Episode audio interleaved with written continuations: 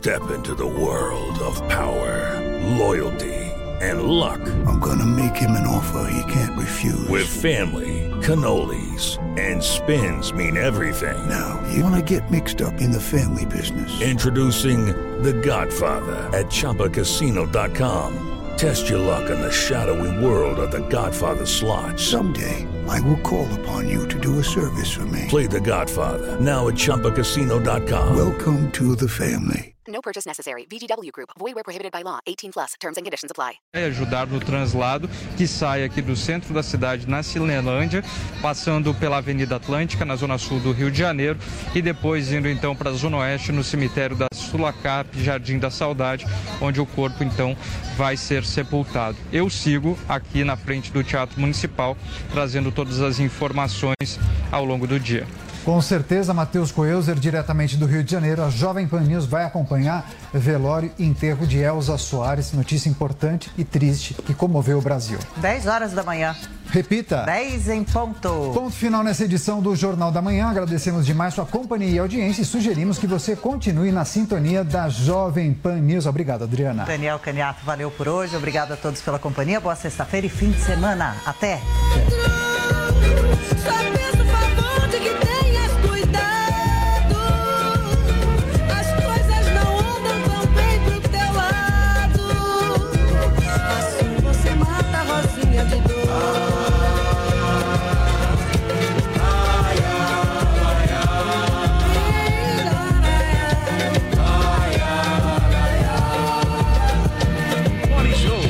Realização Jovem Pan Loja e 100. News. Preço, prazo, crédito, entrega, montagem. Loja e 100 é solução completa. O carnezinho das lojas 100 é o crédito mais fácil, mais rápido e barato, porque tudo é resolvido aqui nas lojas 100. Sem taxa de abertura, de crédito, de emissão de boletos ou de anuidade. Com o carnezinho das lojas 100, você pode comprar sem entrada com até 50 dias para começar a pagar. Pode escolher o dia do vencimento ou adiantar o pagamento e ganhar desconto. Pode pagar em qualquer filial das lojas 100 e assim conferir as novidades e aproveitar as promoções. Carnezinho é nas lojas 100. Bom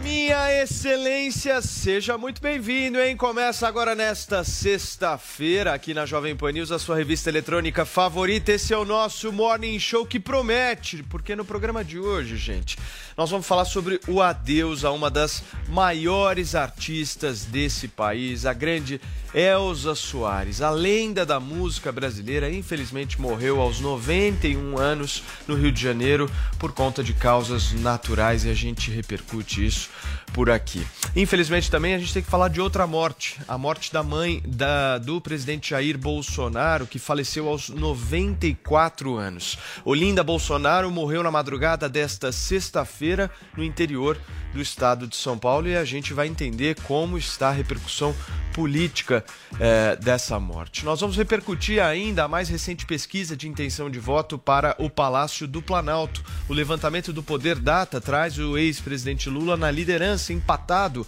com a soma de todos os adversários. Ainda na política, a troca de farpas de Eduardo Bolsonaro e Mário Frias com os irmãos Ventraub uma curtida, só para vocês entenderem, do secretário de Cultura em um post que sugeria a prisão do ex-ministro, gerou toda essa confusão e a gente vai comentar sobre isso. E o craque brasileiro Neymar fala com exclusividade ao Morning Show sobre a série da vida dele que será lançada na próxima segunda-feira pela Netflix. Esses e outros assuntos você só encontra, só acompanha aqui no nosso Morning Show desta sexta-feira que tem um caos hoje, não tem, Vini? Caos perfeito, né, Paulo Matias? Não sei se tão perfeito assim, mas é justamente inspirado nesse caos que inclusive dará nome aí a esta série que você falou agora, série documental da vida e da carreira do Neymar na Netflix, que chama Neymar o Caos Perfeito. A nossa hashtag hoje vai ser hashtag Caos Perfeito é. Você compartilha, fala sobre o caos da sua vida, o caos aqui do Morning Show, o caos na política, o caos no entretenimento e você pode ter a sua mensagem é, exibida aqui no programa. Muito bem. Ô Vini, e hoje nós teremos um comentarista convidado para participar no programa. Ele já está conectado Isso com a aí. gente. É o Marcelo Vitorino, ele que é cientista político, especialista aí em marketing eleitoral. Tudo bem, Marcelo? Seja muito bem-vindo. Como vai, pessoal? Muito bom dia. Muito obrigado pelo convite. Espero que hoje o programa eh, seja bastante elucidativo para muita gente. Olha, eu espero que o programa hoje tenha boas discussões, meu querido Marcelo É. Vitorino, e a gente conta com você, né, Vini? É isso, né? É um pedido, né, do É. público do Morning Show, né? que tenha esse contraponto, que tenha esse embate. É sempre bacana. Paulo, e a gente foi atrás aí do Marcelo Vitorino. Eu e o Paulo não queremos confusão. Não, a gente é com da paz. ninguém. Com ninguém. Então, hoje vai ter aí o, o Marcelo para ajudar Marcelo, aqui nas nossas discussões. rapidamente aqui só para entender, entre Lula e Bolsonaro você fica com quem? Eita. Bom, aí entre Lula e Bolsonaro eu fico com Lula. Putz. Muito bem. Ó, Era tá entendido. a gente Devidamente entendido. Exato. Começar o programa. Vocês já entenderam, né? turma? Devidamente Olha só. Calma, não, não- é mérito do Lula. Entre o Pepe Legal e o Bolsonaro eu fico com o Pepe. É. Entre Satanás e É, Lula eu fico com perfeito. Satanás. Foi só um esquenta. Vitorino, obrigado, viu, pela sua participação aqui. Vamos nessa, vamos começar o Morning Show, porque promete o programa de hoje, gente. Olha só, vamos falar de coisa séria agora. Vamos falar, infelizmente, da morte de ontem de Elza Soares, uma das maiores artistas e vozes desse país, nos deixou. Elza Soares morreu aos 91 anos em sua casa no Rio de Janeiro por causas naturais, conforme o comunicado enviado pela assessoria da cantora. A morte aconteceu exatos 39 anos depois de Mané Garrincha, ex-marido da artista, que também morreu no dia 20 de janeiro, mas de 1983. Considerada uma das maiores artistas do mundo, a cantora eleita como a voz do milênio teve uma vida apoteótica, intensa, que emocionou o mundo com sua voz, força e resiliência. Nos 34 discos lançados, ela se aproximou do samba, do jazz, da música eletrônica, do hip hop, do funk e dizia que a mistura era proposital. A carreira da estrela começou no samba no final dos anos 50. O início veio como parte da cena do sambalanço com a canção Se Acaso Você Chegasse de 1959. A expressão era uma alusão ao episódio em que foi constrangida por Ari Barroso no programa de calouros que participou nos anos 50, quando tinha apenas 13 anos. Ele perguntou a ela: De que planeta você vem, menina? E ela respondeu: Do mesmo planeta que você, seu Ari. Eu venho do planeta Fome. Na década de 60 e 70, Elza se dedicou ao samba tradicional e gravou com grandes nomes como Jorge Aragão, Miltinho e o grande baterista, cantor e compositor brasileiro Wilson das Neves. Nos anos 80, a cantora mergulhou na bossa negra e nos anos 2000, algo mais voltado para o eletrônico. Elza nunca parou, foi até o fim com muita música e verdade, esbanjando arte.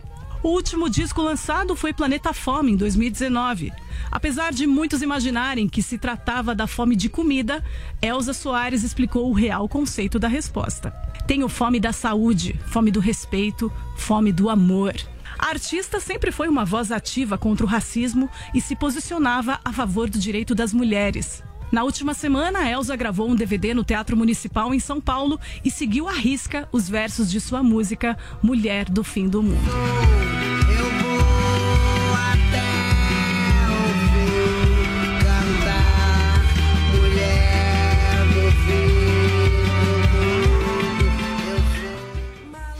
Tá aí, gente, a reportagem mega especial sobre a Elza Soares, preparada pela nossa Camila Pavão. E agora a gente vai diretamente para o Rio de Janeiro. O repórter Matheus Coelzer acompanha nesse momento o velório da cantora Elza Soares, que eh, acontece no Teatro Municipal e, inclusive, está aberto ao público. Daqui a pouquinho o Matheus entra ao vivo aqui com a gente para trazer mais informações do Rio de Janeiro, mas eu já queria passar a bola pro Atriles. Atriles, você gostava da Elza, né? Do Gostava, dela, gostava. Eu acho que ela até tinha pouco espaço em relação ao grande talento que ela tinha. Ela nunca foi colocada no panteão das grandes cantoras e foi resgatada justamente nos últimos 10 anos.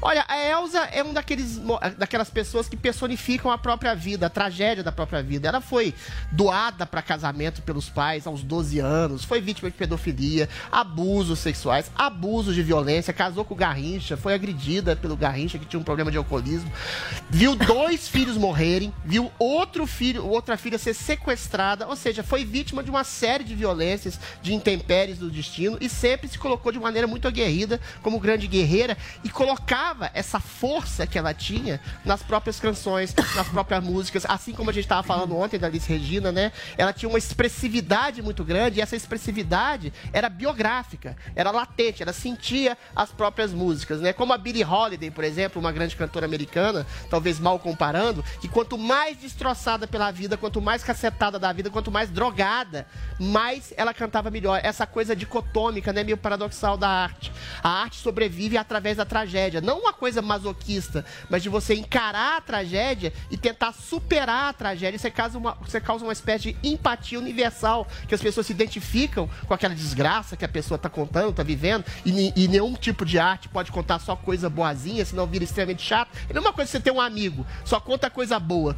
Uma hora você vai, eventualmente, ficar entediado daquela, daquelas coisas boas daquele amigo. Agora, quando você conta uma vicissitude do destino, um problema do destino, e como você, eventualmente, está tentando superar com a ajuda de terceiros, é esse o substrato da arte. Essa ajuda universal, essa empatia pela desgraça do outro, que pode se transformar numa graça, numa superação, através, inclusive, da arte, como a Elsa fez, é o substrato da arte. E fica aqui a minha lembrança pela grande artista que foi. Paulo, a uma curiosidade. Sabe, é, sabe só um ponto, Vini, da história Sim. da Elsa que pelo menos me chama muito a atenção e essa coisa da mãe sempre foi algo que ela carregou com ela. É, né? dois ela é filhos mãe, mortos, uma é filha mãe, sequestrada. Adriles, não só dos filhos que foram infelizmente mortos, mas perderam suas vidas, mas ela é mãe de oito filhos. Sim. E a Elsa nas oito ocasiões teve parto normal, ou É. seja, isso mostrava muito o que, que era a Elsa, né? Aquela guerreira, Gostava aquela mulher sentir que vai lá, que sente a coisa, que,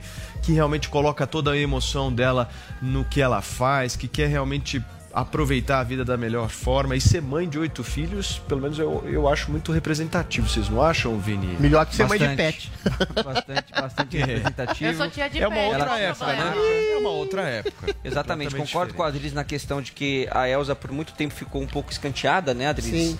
Ah, Sim. Aí pela em, em comparação a outros artistas, até pelo talento que ela tinha. E uma curiosidade, né, o Adriles falou aí do relacionamento da Elsa Garrincha. com o Garrincha e ela morreu no mesmo dia que o Garrincha Ó. morreu, dia 20 de janeiro, Destino, né? 39 anos. Foi o grande amor da depois. vida dela, né? Garrincha morreu no 20 de janeiro de 1983 e a Elza Soares no 20 de janeiro de 2022. O que, que não é o destino, né, Vini? Exatamente. Uma, uma linda história, eu acho. Exatamente. A Elsa teve Uma uma, bela história belíssima história. Belíssima história mesmo. Produção, nós temos o nosso Vitorino conectado, ainda não, daqui a pouquinho ele fala. Zoe, você quer falar alguma coisa sobre a Elsa? Alguma percepção sua? Enfim, como é que a Elsa era politicamente?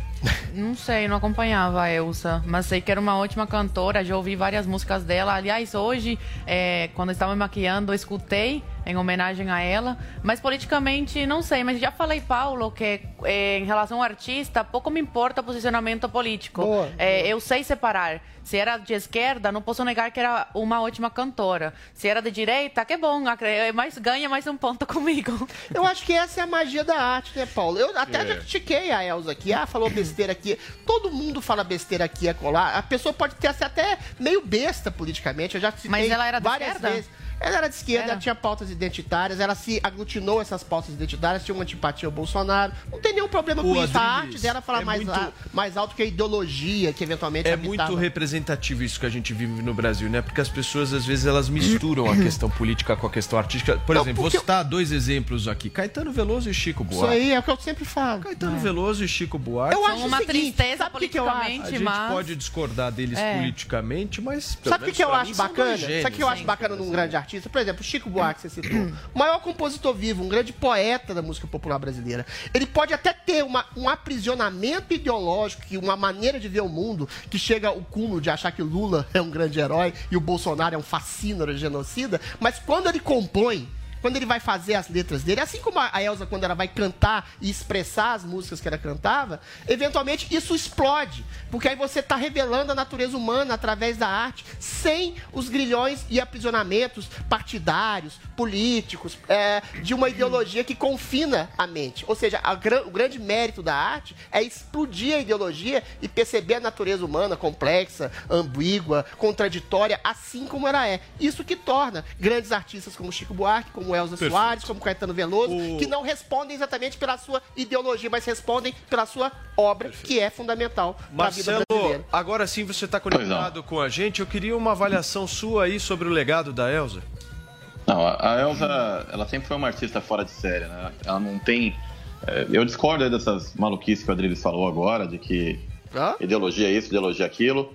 Até não, porque. eu falei que ideologia é, aprisiona a pessoa, Marcelo. Não, é, então, você está aprisionado, mas uma hora uma terapia resolve isso. Mas não tô falando Essa de mim, do- falando da Elza que saiu da ideologia. Ao contrário do que você tá falando. Considerar que um artista está aprisionado por, por uma ideologia é Não, um querida, negócio peraí, peraí, peraí, peraí, peraí. É o contrário do que você tá falando. Eu tô falando que a grande arte de grandes artistas como Chico Buarque, como Caetano, como a própria Elza Soares, destrói a prisão da ideologia que eles, enquanto pessoas, podem expressar nas suas falas, percebe? As canções do Chico Buarque são maravilhosas e ultrapassam qualquer tipo de ideologia.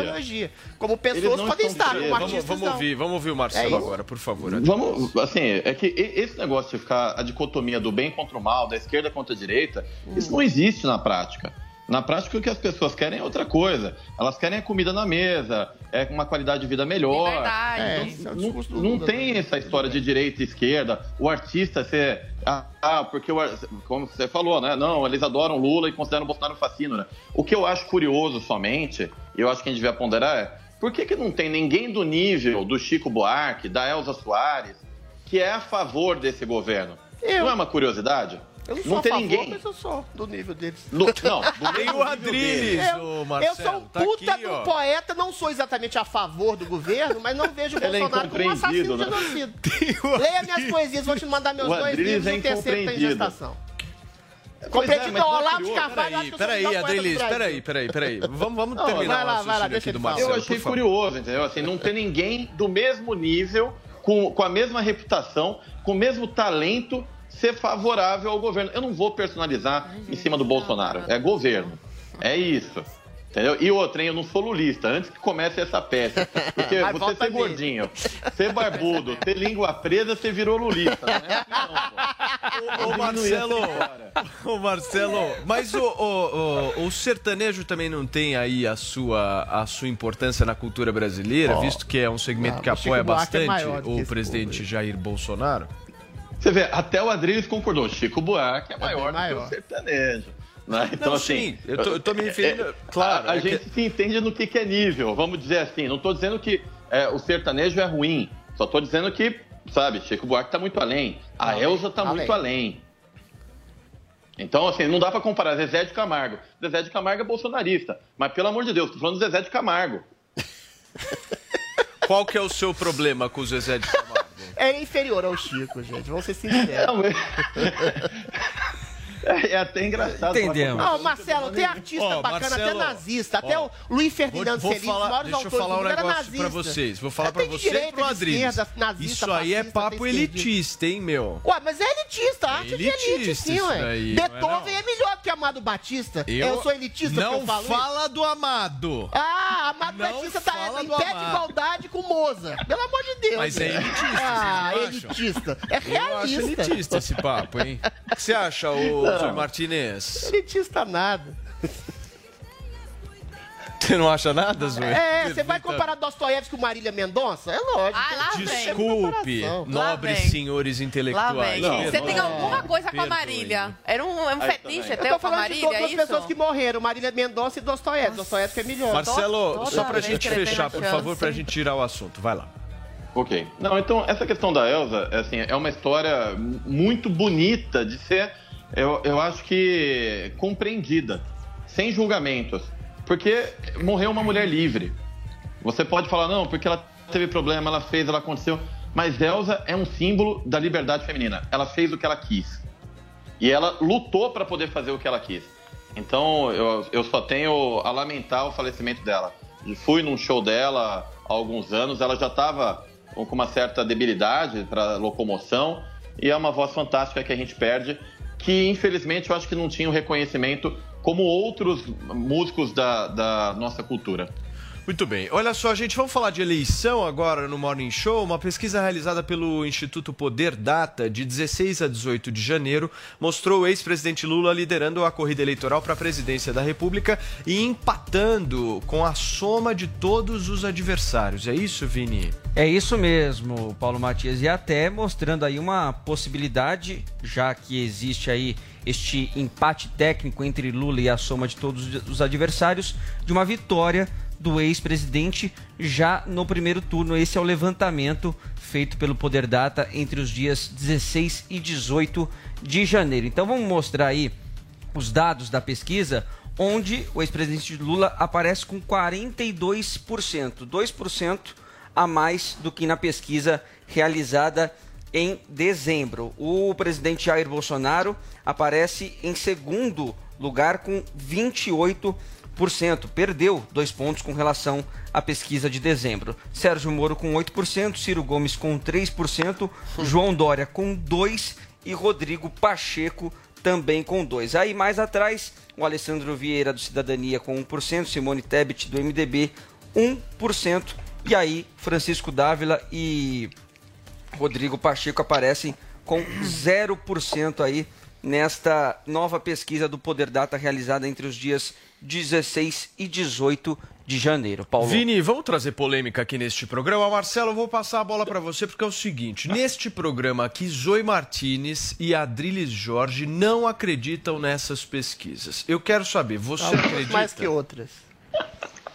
Não, eu, eu não tenho nem dúvida que a pesquisa está real. Só uma correção, é Felipe Dávila, tá? Felipe Dávila, é Felipe perdão. Dávila. Luiz Felipe Dávila, é Ah, isso. Luiz Felipe Dávila. Eu acredito na pesquisa. E, e vamos fazer uma forma simples de todo mundo acreditar também. Sai na rua, pega 10 pessoas aleatórias e pergunta para as 10: a sua vida melhorou ou piorou nos últimos três anos? Aí provavelmente você já vai ter uma ideia de que a vida piorou muito nos últimos três anos. Pandemia. Não, claro, mas o primeiro ano do governo Bolsonaro não teve pandemia. Pandemia no veio primeiro ano você não muda ano. um governo, mas vai lá.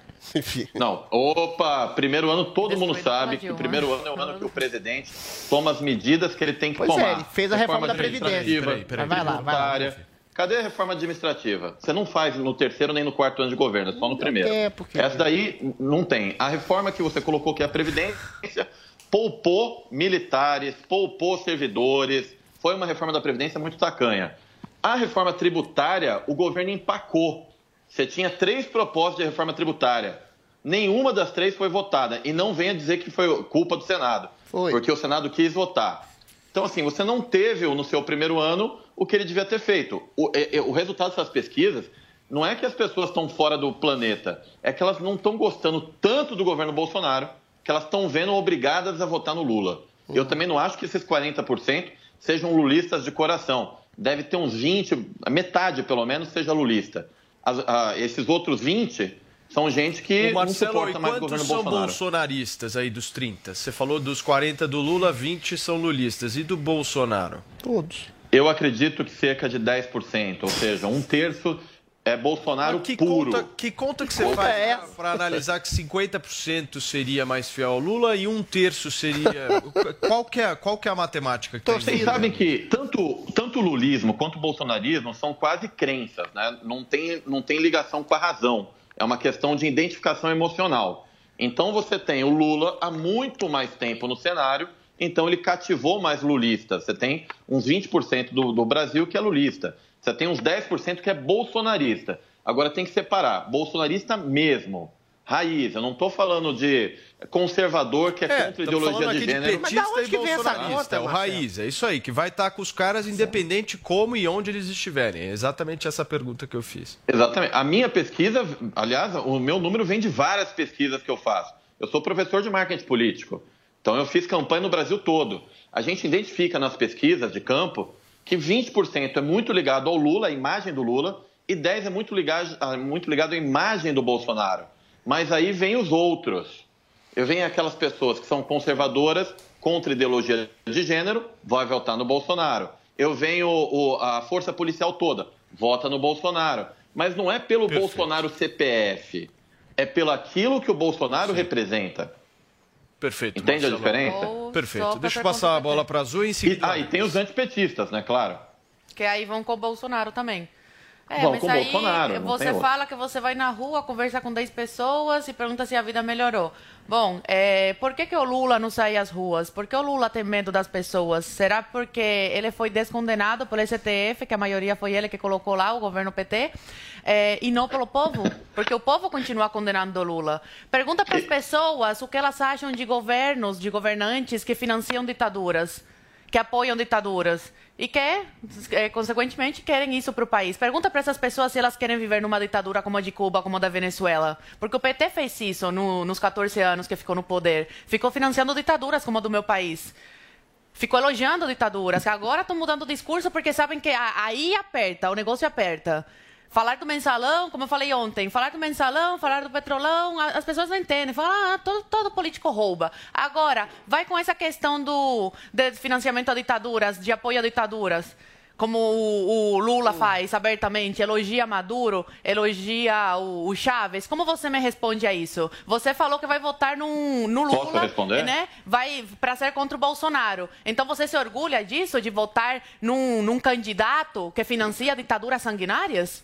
Po- Posso E que não consegue sair às ruas porque é massacrado pela população, diferente do Bolsonaro, que vai em, em eh, em Praia Grande e é recebido, ovacionado pelas pessoas. Por que o Lula não faz isso? é muito fácil fazer campanha com office, Marcelo. com a mídia do lado dele, né? A mídia mentirosa do lado dele, com as pesquisas fazendo campanha para o Lula, porque é para isso que essas pesquisas servem, porque são enganosas. Em 2018 era para o Haddad ser presidente. Só no final aí quando estava chegando o dia da eleição, que aí do nada mudaram os números e colocaram colocavam o Bolsonaro como vencedor, porque ia ficar muito na cara como são fraudulentas essas pesquisas e manipuladas. Você fez a pergunta para ele, deixa, deixa ele responder Eu- eu- agora. Então eu vou responder desde o início. Em primeiro lugar, vamos falar da história do STF. Você falou que o Lula foi liberto pelo STF por pessoas que ele indicou. E eu concordo perfeitamente com vocês, Zoe. É verdade, o STF reverteu uma condenação baseada né, em meios que não deveriam ser tomados por um juiz, que é combinar jogo com né, promotor. Isso não pode. Vamos, vamos começar pelo início. Mas eu concordo com você também que o STF não deve ter indicação de presidente da República. Agora, Concordo, a gente concordo. tem um. Claro, não deve ter. O que, que o Bolsonaro fez, por exemplo, para mudar isso? Deixa eu procurar aqui em algum lugar. É, nada. O Bolsonaro, na verdade, ele não fez nenhum movimento para mudar. O Bolsonaro está forma sendo tolhido pelo de- STF o Não, tempo inteiro. Como é que ele vai poder fazer alguma coisa nesse Ô, sentido? mas peraí, Você isso quer aí que ele não- brigue de aí não- frente com não o tem STF, problema Marcelo? nenhum. Pelo amor de Deus. I- Isso não tem problema nenhum. Mudar a forma de indicação de ministros do STF é resolvido lá no parlamento. E vou dizer que os parlamentares gostariam disso, até. Então, presidente que não fala em tirar a indicação do STF, não está falando que o STF Tem- já tem sete indicados pelo PT, Marcelo. Se ele tirar, abrir mão da prerrogativa Então- dele de indicar, aí eventualmente vai ser todo mundo contra o Bolsonaro. Isso- aí fica a gente difícil. Não, deveria- Tem que ter uma é premissa de uma articulação é política, A gente Marcelo. deveria Não, fazer. ele vai dar uma articulação política. Vai lá. Ele, entendeu? Só, Então, só um peraí, minuto, então- Vitorino, só, só um minuto. A gente vai continuar nessa nossa discussão. Eu vou querer ouvir o complemento aí do raciocínio do Marcelo Vitorino, que está participando aqui do Morning Show desta sexta-feira, mas nós precisamos informar aqui que também morreu na madrugada desta sexta-feira a mãe do presidente da República, Jair Bolsonaro, Olinda Bolsonaro, aos 94 anos. E nós vamos agora para Brasília conversar com a Paola Cuenca, que tem mais informações justamente sobre o falecimento aí da mãe do presidente da República. Tudo bem, Paola? Bom dia. Bom dia, bom dia a todos. Nós ainda não temos a informação. Todo dia. É, nós não temos aí a conexão de áudio com a Paola, mas daqui a pouquinho ela volta e a gente vai poder eh, ter mais informações, né, Vini, sobre a morte aí da mãe do presidente da República, que inclusive cancelou a viagem dele ao Suriname, né? Já está retornando justamente para poder participar aí ah, das cerimônias aí de, de enterro, enfim, que vão acontecer ah, hoje ou amanhã, se eu não me engano, né? Vamos voltar por favor, o Marcelo, para a gente eh, voltar naquela discussão que a gente estava tendo em relação às pesquisas, você estava respondendo justamente a pergunta da Zoe, o Adriles fez, um, fez uma observação. Eu queria só que você concluísse o raciocínio para a gente seguir em frente aqui.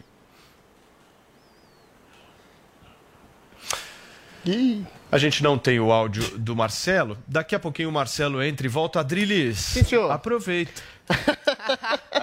Não, contrapondo ao que o Marcelo falou, realmente as pessoas percebem que a vida piorou e tem um responsável claro. Chama-se isolamento social. Quem fez isolamento social, quem fez a prerrogativa e o elogio e a apologia e a ação do isolamento social foram pessoas oposicionistas ao Bolsonaro, particularmente o STF, o Dória, prefeitos, governadores, todos eles que fizeram eh, oposição sistemática ao discurso libertário de Bolsonaro em relação ao trabalho como fundamento da cidadania, como libertação do indivíduo através do seu sustento e de não precisar de migalhas ah, ah, do Estado. Agora, realmente, para o povo mais pobre, para o povo menos esclarecido, a percepção de que a sua piora de vida é culpa exata do presidente Bolsonaro é muito forte. Então, essas pesquisas em que pese eu achar que tem uns 10 pontos, pelo menos, de margem de erro, porque a maioria é financiada ou por banqueiros ou por empresas de comunicação ligadas à oposição ao Bolsonaro, elas têm um substrato de verdade, né? Até porque você tem uma mídia também orquestrada que sistematicamente bate constantemente no Bolsonaro,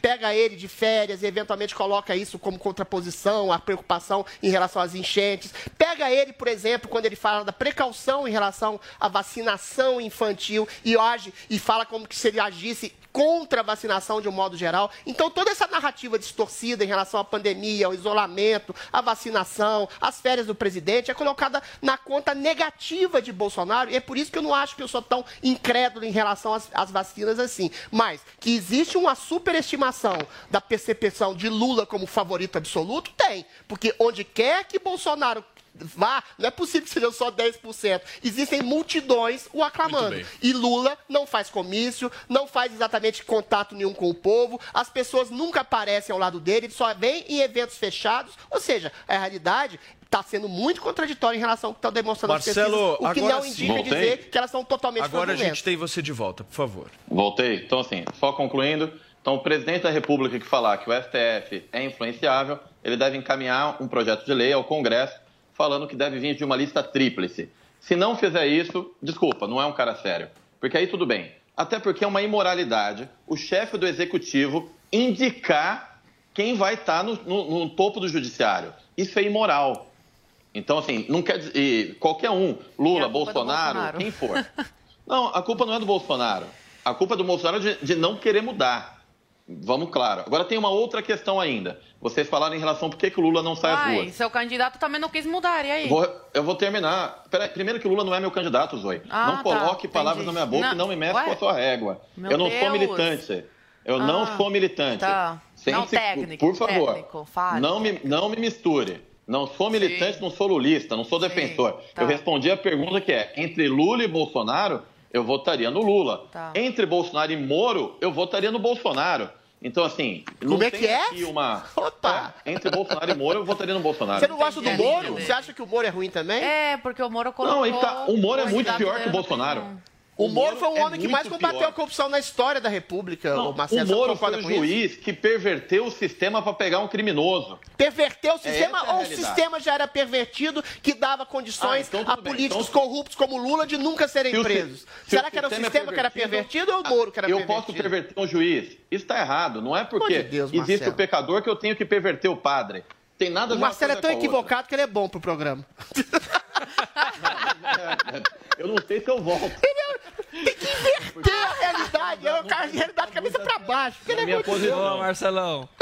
Vou só terminar de, de responder a Por Zoe. favor. Então, essa questão de ir para rua ou não tem a ver com estratégia de comunicação. É. Não tem a ver com se esconder. Porque rejeição, que é o que não está nessa pesquisa que vocês mostraram, que é só. Vocês pegaram o recorte de, de intenção de voto. Mas tem que olhar a rejeição. 60% hoje dos brasileiros rejeitam Bolsonaro, 40% rejeita Lula. Mas tem um Ou seja, fundamento tô- aí. Mas, é claro que tem fundamento para os é. dois. Você tá eu acho falando que aqui Porque todo mundo faz oposição Marcelo, ao Bolsonaro, querido. Marcelo, para entender o teu raciocínio, o que você está dizendo é o seguinte: você está falando da rejeição dos dois mais conhecidos, dos dois que Tem possuem também. aí um, um fator Mas relevante de conhecimento. sobre Mas eu, eu, quero saber, eu quero saber se essa sua fala compactua com uma chance de terceira via. Eu acho muito difícil ter uma chance de terceira via construída no último ano eleitoral, a não ser que aconteça alguma coisa diferente. Porque no Brasil acontece, a gente já teve avião que caiu e morreu o candidato, nós tivemos um candidato que foi esfaqueado. Então, assim, tem várias situações que acontecem no Brasil que podem trazer uma, um, tirar um coelho Dória da cartola. Não, Em eu não relação- acho nada. E, Aliás, nessa pesquisa ele decolou pra nada. baixo, né, Paulo? Marcelo, peraí. Caiu dois peraí. pontos. Vou só finalizar a resposta da Zoe. Eu, eu Marcelo. Marcelo só, só te falando dessa coisa da terceira via, antes de você entrar na questão da- das ditaduras da Zoe aí. É, você acha que o Moro é candidato até o final? Acredito que seja candidato até o final, até porque ele não tem muito o que fazer, né? É, Perdeu a Paulo, você tá sozinha Paulo? nessa, Perdeu a aposta, Paulo. Marcelo, eu Você achei tá que você poderia vir comigo nessa, mas É, tudo o bem. Paulo a Dória firme vai subir sozinho e Moro Tá vai. Paulo Matias está isolado. O Moro é um cara que ele tem muita fé nele, né? Então tem gente que acha que é Deus, tem gente que tem certeza. Moro provavelmente está no segundo grupo. Isso é do STF. Então eu acho que ele não deve desistir. Muito bem. Eu acho que ele vai, ele vai perseguir a- até para marcar depois, para outra coisa que ele possa querer ser e tal. Mas eu acho muito difícil Para ele desistir. finalizar, Marcelo, a tua resposta em relação às ditaduras que So- sobre as ditaduras, é óbvio que eu não concordo nada de financiamento de ditadura alguma. Mas em algum momento, eu acho que todos nós financiamos uma parte. Quando você compra um, um iPhone, um Android, você tem Ah, que saber mas, de onde Marcelo, negócio é completamente fabricado. diferente, né, Marcelo? O Brasil Não, levou não é da diferente, ótima, não. Cuba e é perspectiva, Venezuela, não. bilhões Quando você que deixaram de financia uma pagar. economia É a de um perspectiva de um indivíduo consumidor, você vai comparar com um você presidente que deu dinheiro do povo pra, pra ditadura. Pelo amor de Deus, é completamente diferente Não, isso aí, ô, é a Marcelo. mesma coisa. Não, não é a mesma coisa. bilhões, cara, Você, quando você compra Não um celular, quando Vocês você estão pagando essa, até hoje essa dívida. Você, quando você compra um celular feito na China, você não é um presidente da república que pega uma ditadura amiga de esquerda como Cuba e Angola e pega dinheiro do Venezuela. povo, do imposto do povo, e dá dinheiro para essas ditaduras de esquerda para salvaguardar a possibilidade de uma esquerda hegemônica mundial. É completamente diferente, né, Marcelo? Mas, ô, ô, ô, muita calma aí. Eu não falei que tá certo mandar dinheiro pra ditadura. Não, você falou que é, Tá é errado parecido. Mandar dinheiro. Tá errado mandar dinheiro. Só que não podemos ser hipócritas. A verdade é que a gente, de alguma forma, também financia. Não é só o presidente que financia. Agora, se você é uma pessoa que fala assim, não vou financiar, ué, para de usar eletrônico, você para de financiar a China. Você devia Mas é fazer diferente, isso. né? Marcelo. Uma As televisão também. que é feita na China, você não vai deixar de usar é a que- televisão. como é Outra que as coisa é uma articulação política para financiar a é- ditadura sangrenta de como é que- esquerda. como é que o consumidor vai... DVD Como é que, como é que o. Pera só um minuto, turma. Como é que o consumidor vai saber se tá o dinheiro indo pra China ou não, Marcelo? Ué, tá escrito, fabricado na China. Você acha que o dinheiro vai pra onde? Made in China ninguém usa, então. Made in Japan, Ah, se você for um cara de né? esquerda, Made in USA, O negócio não tá escrito. Ah, Como é que ele sabe? Se ele souber ler, ele vê. Qualquer coisa hoje é assim. Então a gente tem que parar com você. Essa Não é hipocrisia, de... Marcelo. É diferente o E o presidente. mais médicos. Não. que eu- Patrocinado Peraí, O peraí, peraí. brasileiro A gente vai voltar. 12, A mais gente de vai 200 voltar. reais É, o, o mais médicos é uma boa, hein, Zoe? Agora você tocou num ponto, num ponto muito Peraí. importante, Zoe. Peraí que a gente tava Mais discutindo a médicos. questão. A gente tava discutindo. Só um minutinho. A gente tava discutindo a questão da pesquisa, fomos pro telefone celular e chegamos no mais médicos. Mas eu preciso dar, um, eu preciso dar uma pausa aqui rápida, porque a Paola Cuenca está nos esperando lá em Brasília para trazer mais informações sobre a morte da mãe do presidente da República aos 94 anos. Bom dia, Paola. Como é que estão as coisas por aí? O Bolsonaro está retornando da viagem, né? Exatamente, o presidente Jair Bolsonaro está retornando do Suriname. Ele estava no Suriname, país vizinho aqui do Brasil, nesta quinta-feira, onde cumpriu uma agenda encontrando líderes do país. A intenção dessa primeira viagem internacional do presidente da República em 2022 era fazer o estreitamento de relações comerciais entre o Brasil e o Suriname e depois o Brasil e a Guiana. Até porque nessa sexta-feira o presidente tinha uma agenda em Georgetown, capital da Guiana. Mas essa agenda foi cancelada por conta do falecimento de sua mãe, Dona Olinda Bolsonaro. A morte da mãe do presidente da República foi informada pelo próprio presidente Jair Bolsonaro durante essa madrugada por meio de uma publicação no Twitter.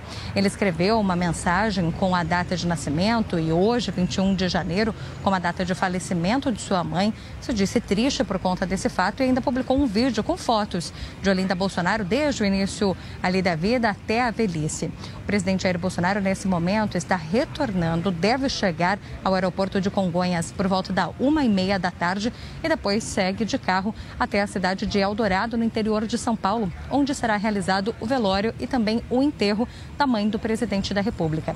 Nós ainda não sabemos qual foi a causa da morte de Olinda Bolsonaro, mas ela estava internada desde o início dessa semana, segunda-feira, em um hospital também no interior de São Paulo. De acordo com o vice-presidente da República, Milton Mourão, o presidente, ao chegar aqui no Brasil, fará esse translado então para Eldorado e participará desse enterro que ficará fechado para familiares e amigos.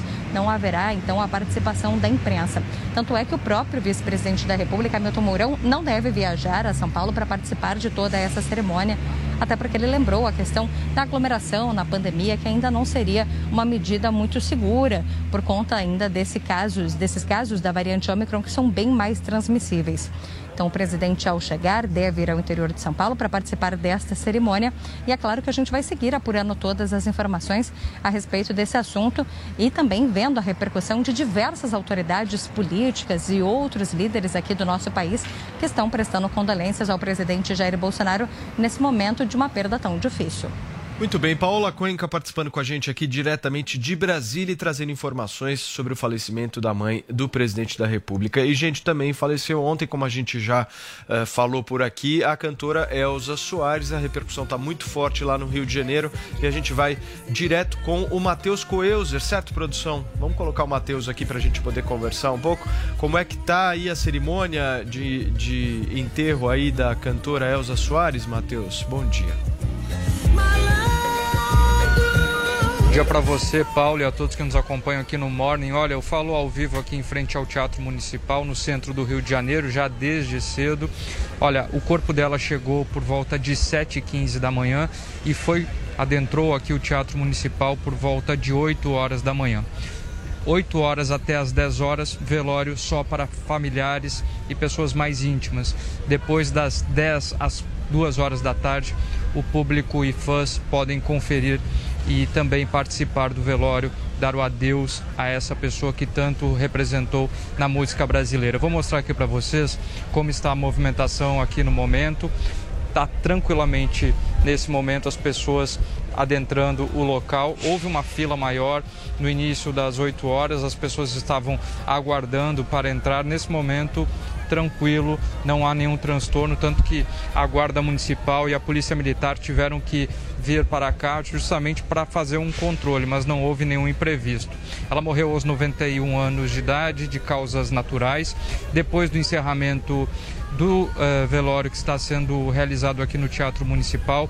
O Corpo de Bombeiros vem para cá para fazer o translado, saindo do centro, passando pela Avenida Atlântica, na Zona Sul, onde ela morou por muitos anos em Copacabana.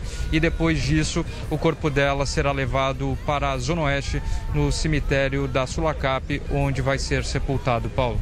Muito bem, Matheus Coelzer aqui com a gente diretamente do Rio de Janeiro, trazendo informações aí sobre a cerimônia o velório aí da cantora Elza Soares. A gente continua acompanhando em toda a programação da Jovem Pan News de hoje esse triste fato que obviamente a gente não queria noticiar. E é hoje, hein, gente, o PDT confirma o ex-governador do Ceará, Ciro Gomes, como pré-candidato do partido à presidência da República. O destaque chega com a Yasmin Costa. O PDT lança hoje oficialmente a pré-candidatura de Ciro Gomes à presidência da República. O evento em Brasília terá acesso restrito por conta da pandemia e todos os participantes terão que apresentar o comprovante de vacina. De acordo com os dirigentes do partido, Ciro deve reforçar durante o discurso o novo slogan da campanha. Ciro, a rebeldia da esperança.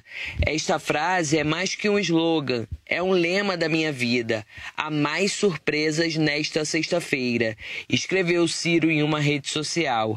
Esta é a quarta vez que Ciro Gomes se lança candidato à presidência da República. Agora, Contra a polarização Bolsonaro-Lula, Ciro quer fidelizar o público jovem abaixo dos 35 anos e ganhar espaço no eleitorado de centro que busca uma terceira via. Outros partidos também começaram a ajustar detalhes para a disputa eleitoral de outubro. Dirigentes do PT e do PSB se reuniram para tratar de uma possível federação. PV e PCdoB também devem integrar essa federação. A presidente do PT, Gleice Hoffmann, confirmou que os quatro partidos vão se reunir para ajustar detalhes dessa união. Então já tiramos uma agenda. Na próxima quarta nós vamos ter reunião entre os quatro partidos para discutir as questões institucionais da federação e também uma agenda política para conversar com os estados sobre a formatação eh, das, das alianças né, da federação nos estados. Por uma rede social, Carlos Siqueira, presidente do PSB, confirmou que o partido vai apoiar candidatos do PT na Bahia, em Sergipe, no Piauí e no Rio Grande do Norte. E também ofereceu palanque para os petistas no Maranhão e em Alagoas. Porém, na mesma mensagem, Siqueira disse que é preciso reciprocidade na construção da unidade política. O dirigente afirmou ainda que deve, em breve, iniciar uma rodada de reuniões com o PT pelos estados para aprofundar o debate sobre possíveis nomes aos governos estaduais.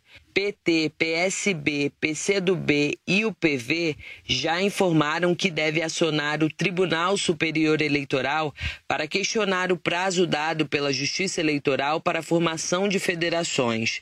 O prazo final para registrar uma federação é o dia 1 de março, mas as legendas consideram que a data exige uma rapidez de negociação, o que pode atrapalhar decisões do partido.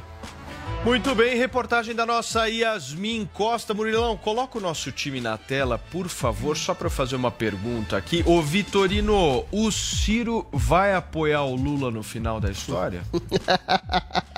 Só um minutinho, Olha. querido. Você vai me responder já já. Essa vai ser a única concordância Já, de já. todos aqui. Eu vou para um rápido intervalo comercial, mas é muito sei, rápido. Eu né? quero É claro. saber essa resposta do Vitorino ao vivo aqui no Morning Show. São 10 horas e 45 minutos. Show. Olá, mulheres positivas! Eu, Fabi Saad, vou receber a empresária croata Mari Marianovic. Então anota aí, domingo às 10 da noite, na Jovem Pan e também no aplicativo Panflix. Te espero! Oferecimento TIM. Imagine as possibilidades. O Tigo 7 Pro da Caoa Sherry está desafiando os melhores SUVs do mundo. Com motor 1.6 turbo e 187 cavalos, ele oferece o que existe de mais tecnológico em segurança, conforto, performance e conectividade. Tigo 7 Pro, feito para quem conhece, sabe o que quer, mas deseja mais, muito mais. Acesse d21motors.com.br barra ofertas e consulte condições. No trânsito, sua responsabilidade salva vidas. Jovem Pan, Morning Show.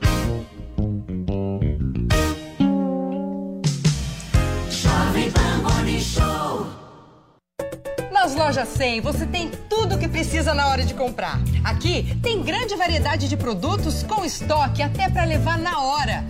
Preços realmente mais baixos, crédito super fácil e a menor prestação no carnezinho ou no cartão. Aqui nas lojas 100 a entrega é cortesia, a montagem de móveis também. E só nas lojas 100 tem gente pronta para receber você com todo o carinho que você merece.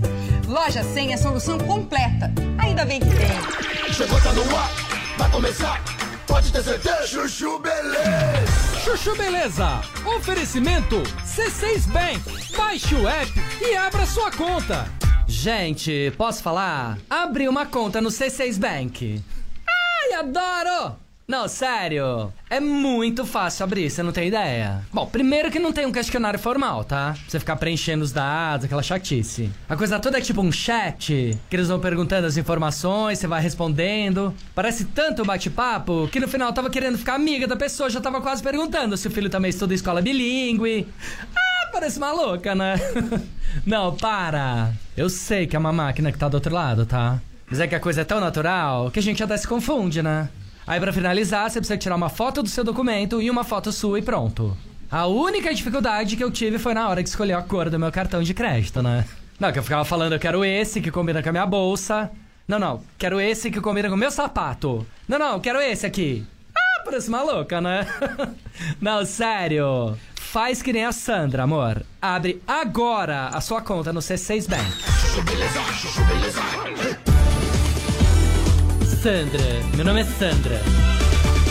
Gente, posso falar? E eu que arrumei um casal de caseiros incrível pra trabalhar na Barô. Casal ótimo que veio do sul, ela cozinha super bem. Ele limpa a casa, deixa tudo brilhando. Cuida do jardim também super bem, tem uma mão ótima pra planta. Limpa a piscina, enfim. Nota 10, né? Aí, menina, mês passado aconteceu alguma coisa que eu não sei o que é, que o casal começou a brigar. Aí começou um tal de um falar grosseiro com o outro, começou a ficar aquele clima de briga, aquela atmosfera pesada na casa. Eu falei, quer saber? Botei os dois pra fazer terapia de casal. Ah, parece maluca, né? não, sério. Aí o meu marido veio falar que era um absurdo eu pagar terapia de casal pro caseiro. Falei, você quer que eu faça o quê, amor? Já pensou se eles se separam? Eu perco os dois, né? E não dá pra perder um casal desse hoje em dia, concorda? Aí chamei a Rê, minha amiga, que é psicóloga. Falei, Rê, me ajuda, tá? Dá um jeito, faz eles reatarem. Porque eu não tô pronta pra perder esse casal, tá? Não, se vocês soubessem como é difícil arrumar um casal de caseiros bons, vocês não iam estar falando isso, tá? Não, mil vezes pagar uma psicóloga do que ter que trocar de caseiro, né? E fora que eu combinei com a Rê que ela é obrigada a me contar tudo tintim por tintim da briga. ah, parece maluca, né? não, sério, tô pagando. Tenho direito, concorda? E posso falar? Tá melhor que novela das oito. Sandra, meu nome é Sandra. Chuchu Beleza! Ouvir mais uma historinha? Então acesse youtube.com barra chuchu beleza.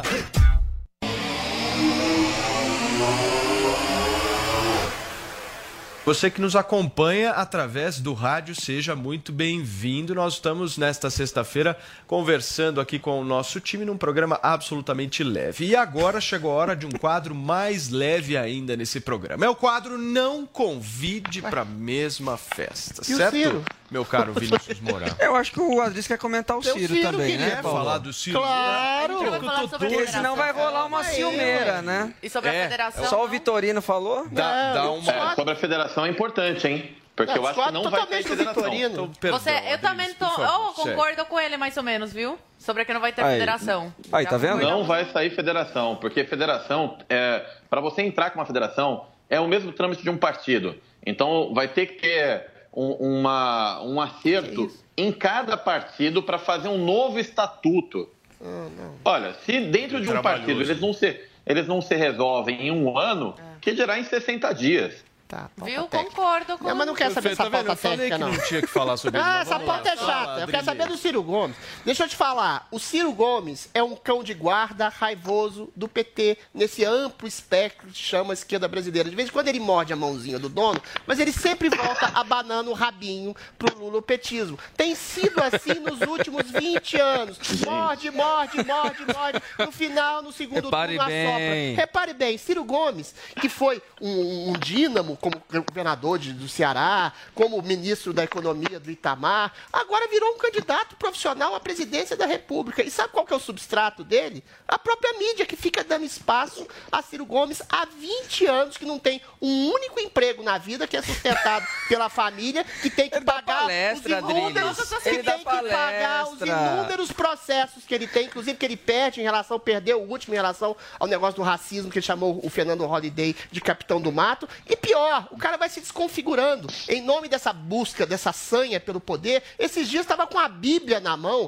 fazendo um, um aceno, um aceno ao eleitorado conservador do Bolsonaro. Aonde que ele acha que ele vai tirar voto do próprio Bolsonaro, comparando com a Constituição, que a Constituição já brasileira já é uma porcaria. Ou seja, é um homem que vai conspurcando a sua própria história. E com tem essa apoio sanha do pelo poder. chinês, tá? Eventualmente foi ministro, foi governador, mas ele tem que arrumar um emprego, um trabalho efetivo que não coloque ele na sombra do PT, que é o que ele tem sido nos últimos 20 anos. Ô, Você acha que o. Ciro Gomes vai apoiar o Bolsonaro? Não. No segundo turno ele vai para Paris, para o Cazaquistão, mas vai dar voto pleno ao Lula- ao Lula. Ele já foi ministro do Lula. Ele foi ministro do homem que fez o governo mais corrupto da história da República. Então, Ciro Gomes é carne de Lula, é coadjuvante de Lula, é um cão de guarda de Lula para atacar Bolsonaro, eventualmente para que Lula fique em brancas nuvens nessa eleição. De vez em quando dá uma mordidinha do Lula para fingir que é um cachorrinho rebelde, mas ele é um cachorrinho Deixa eu só- adestrado e fiel Deixa ao eu só Lula fazer uma pergunta para a Zoe, porque ela falou que o Ciro tem o apoio do Partido Comunista Chinês? Em Isso 2017, procede? sim, hoje eu vi a manchete de 2017, quando o PDT e o Partido Comunista da China debateram candidatura de Ciro e fortaleceram Mas 2017? parceria. Isso.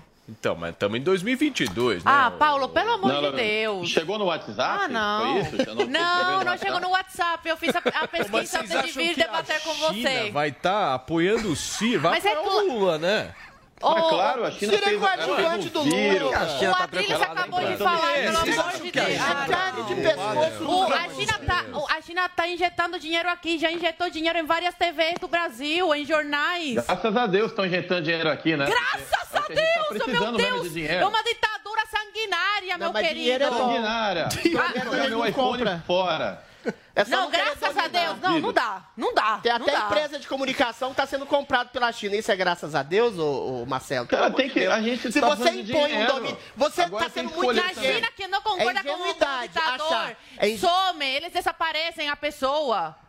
Peraí, bossa Manipula todos os veículos de comunicação. É, é você tá dando graças a Deus que eles estão injetando dinheiro aqui no Brasil. É ingenuidade Todo mundo achar tem que injetar China dinheiro vai gente injetar tá dinheiro. faltando Aí não é ingenuidade não, desculpa aí. Pelo amor de aí é Deus. outra que coisa. fa- Ah, mas a gente tem que falar a verdade também. Por que, que tá faltando dinheiro? É bom a gente falar, né? Por que que tá Porque faltando assim, dinheiro? só nesse governo, só no último ano, as empresas brasileiras na Bolsa perderam 630 O isolamento social, bilhões. Né? Só Por no- que será, né? Por que Dá será? Isolamento social. Aliás, te Não foi, respondendo... não foi pelo vírus, não Te foi. respondendo retroativamente, a gente só não fez reforma tributária e reforma administrativa porque o Congresso, o nhonho lá que presidia a Câmara Federal, sentou a bunda em cima desses processos, falando que estava querendo salvar Uhum. vidas por isolamento social que não salvou ninguém, e aí atrasou todo o país. O presente Conversa, de Deus para Eu- eu Lula, vivo que Senado. falou assim, o Covid é um presente de Deus para a esquerda. Vamos. Sabe por que é um presente de Deus? Porque a esquerda sempre faz isso, ela sufoca o empreendedorismo, ca- acaba com a capacidade do, do brasileiro de trabalhar e fazer com que o país cresça e depois eh, eh, se une, com, se locupleta com as empresas dos amigos dos reis, faz a corrupção que o Lula fez, depois distribui as migalhas para o povo brasileiro. É nesse Adriles, sentido que o Covid, uma, este- uma histeria de uma ditadura sanitária que impede os avanços do país, é extremamente benéfica para a esquerda, para a Lula e para a oposição que, fez a- que fizeram a Bolsonaro nesse últimos- nesses últimos dois anos. Aí não conseguiu crescer nada, é claro isso. Evidente. Eu vou discordar de você, porque assim, o Covid é o que salvou o governo Bolsonaro. Que salvou Porque se não tivesse tido Salvou o Covid, o governo Bolsonaro não teria uma desculpa para dar. Porque é um Teria governo feito muito todas ruim. as reformas, privatizado. Teria Ah, feito é coisa nenhuma. poderia Você ter não feito, não, não não, desculpa. Eu acompanhei contrário, era contra o isolamento Muito e as bem. medidas Queridos, olha só, do, preciso dar uma notícia urgente aqui no Morning Show. O jatinho particular que transportava a família do cantor sertanejo Bruno, que faz dupla com o Marrone, tão conhecido de todos nós, precisou fazer um pouso de emergência em Sorocaba, aqui no interior do estado de São Paulo. Além do cantor, estavam na aeronave a esposa dele, Mariane, o filho Enzo e o secretário de Bruno. Ninguém, graças a Deus, ficou ferido. O jatinho saiu de São Paulo e iria para Uberlândia, no Triângulo Mineiro. Enzo chegou a publicar um vídeo nas redes sociais contando sobre a situação, mas em seguida apagou essa publicação. Segundo ele, a turbina do avião estourou. Nós temos Eita. o vídeo e vamos conferir agora. Oi, gente, tudo bem com vocês? Então, ca- a gente ia pra São Paulo. A gente foi de São Paulo pra Uberlândia. Daí a gente foi. E a gente estourou uma turbina, sabe? Ai, a gente pousou em Sorocaba. Graças a Deus tá tudo bem. E é engraçado que não dá pra ver. Nossa, foi, foi, foi difícil. E a gente estourou. Tá tudo bem, graças a Deus. Tá tudo bem, graças a Deus. Tá tudo Muito bem, tá aí o vídeo, a gente exibiu aqui no Morning Show do filho do cantor Bruno. Ainda bem que tá tudo bem, tudo certo. Certo, Vini? É isso Ô, aí, Paulo. Vitorino, mais uma rápida pergunta pra você. O Ventralb tinha que estar preso? Não, daqui acho que a estupidez pouquinho não é você crime vai me ainda. responder. Aguenta aí, fica calmo aí. Daqui a pouquinho você vai me responder, porque nós vamos para um rápido intervalo comercial e nós vamos falar disso. Tem briga, hein, no governo Bolsonaro. Mário Frias, Eduardo Bolsonaro contra os irmãos Ventralb. Fica por aí, é daqui a pouquinho.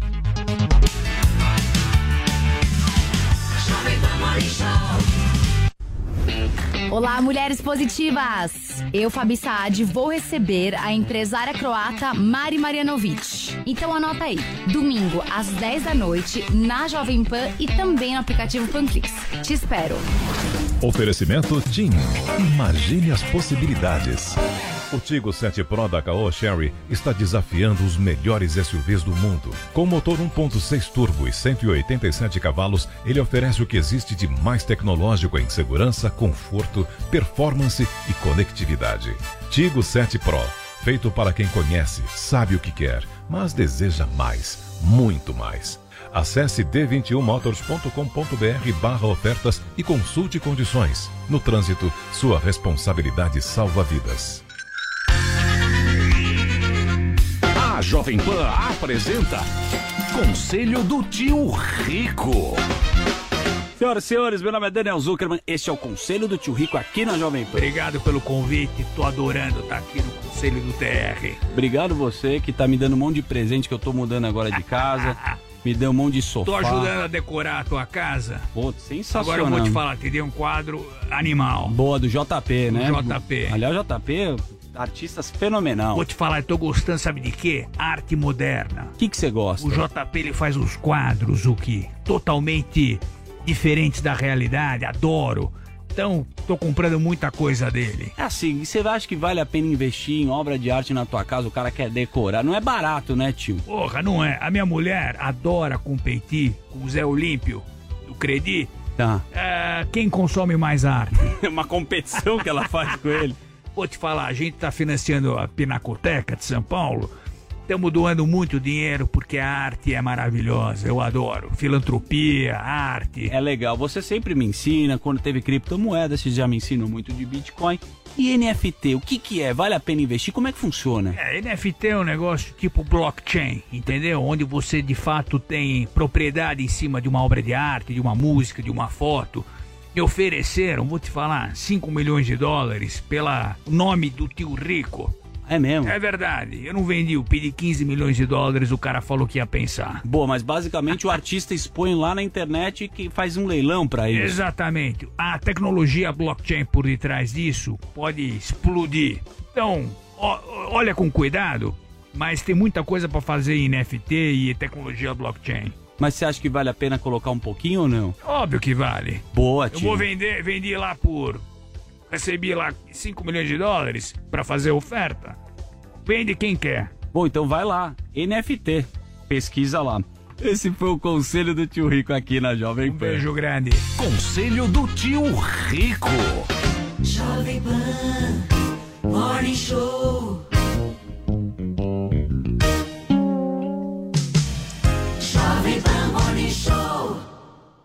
A Jovem Pan está colocando no ar um novo programa que irá ao ar todas as quintas-feiras na Panflix e no YouTube Jovem Pan News. O programa se chama Vamos Falar do Brasil, só que vamos falar de um Brasil que faz, um Brasil que realiza, trazendo para o ar todos os grandes destaques desse país, sejam agricultores, empresários, artistas, atletas, políticos, não importa. Nós queremos falar do Brasil que faz todas as quintas-feiras, na Panflix e no YouTube Jovem Pan News. O carnezinho das lojas 100 é o crédito mais fácil, mais rápido e barato, porque tudo é resolvido aqui nas lojas 100. Sem taxa de abertura, de crédito, de emissão de boletos ou de anuidade. Com o carnezinho das lojas 100, você pode comprar sem entrada com até 50 dias para começar a pagar. Pode escolher o dia do vencimento ou adiantar o pagamento e ganhar desconto. Pode pagar em qualquer filial das lojas 100 e assim conferir as novidades e aproveitar as promoções. Carnezinho é nas lojas 100. Quer sentir mais emoção a cada rodada do campeonato? Vai de Bob. Dicas certeiras, as odds mais confiáveis e uma variedade de índices para você fazer a sua melhor escolha. Acesse agora vaidebob.com, faça seu cadastro e dê seu palpite campeão. Vai de Bob.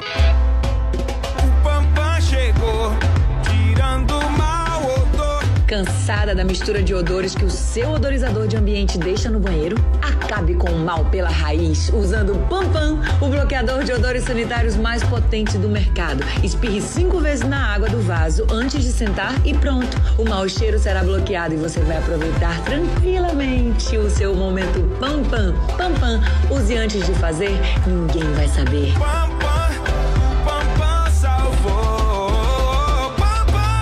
Chega de escolher entre TV ao vivo ou streaming. DirecTV Go é TV e streaming, tudo num só app. Muitos canais ao vivo, milhares de séries e filmes, além de esportes, jornalismo, infantil e muito mais, para ver quando e onde quiser. E assinando o DirecTV Go agora, você ganha três meses de HBO Max, já incluso no seu plano. Dê um gol na sua programação. Experimente grátis em directvgo.com.br.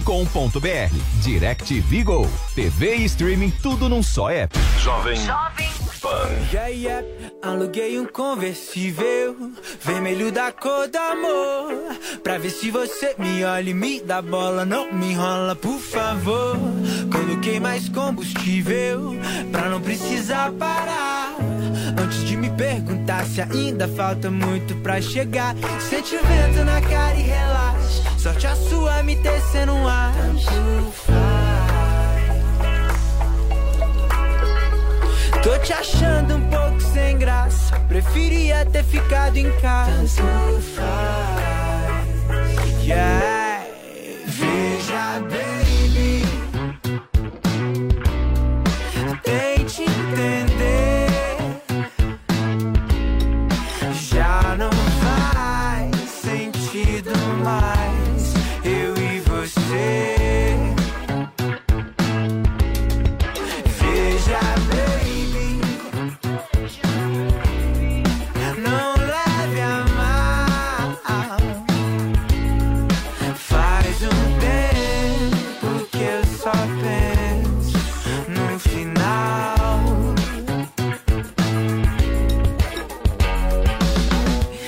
Tentei o impossível, nada, nada funcionou.